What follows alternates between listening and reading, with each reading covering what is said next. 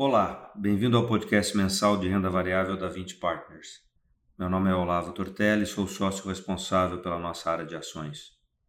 No mês passado, o 20 Mosaico teve uma queda de 8,4% contra uma perda de 6,7% do índice Bovespa. No ano, o fundo acumula uma perda de 16% contra uma desvalorização de 13% do índice.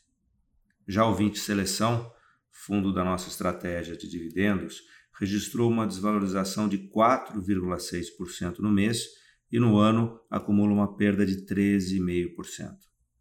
No mês passado, a Bolsa Brasileira se descolou totalmente dos mercados globais a partir da decisão do governo de rever o teto de gastos para ampliar suas despesas com programas sociais no ano que vem. A incerteza fiscal causou uma forte revisão nos preços dos ativos piorando as perspectivas de inflação e forçando o Banco Central a aumentar o aperto monetário, com claro impacto nas expectativas de crescimento em 2022. Como destaque positivo, podemos mencionar o bom desempenho da Armac, nossa investida no setor de aluguel de máquinas, cuja ação andou bem devido à expectativa de uma boa performance operacional no terceiro trimestre de 2021 com recordes em captações de clientes e forte expansão de frota. O fato de seus contratos serem mais de longo prazo e em setores com forte desempenho, tais como agronegócio e infraestrutura, garantem uma receita resiliente e mais protegida nesse cenário de estresse. Vale ressaltar que os números estão melhores do que o plano divulgado pela empresa durante sua abertura de capital.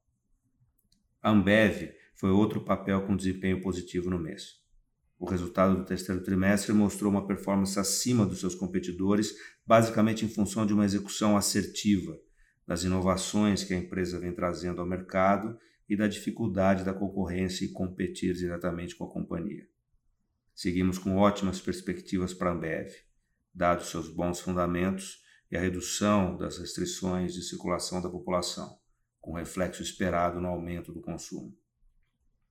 Em contrapartida, a Locamérica foi o maior detrator no mês.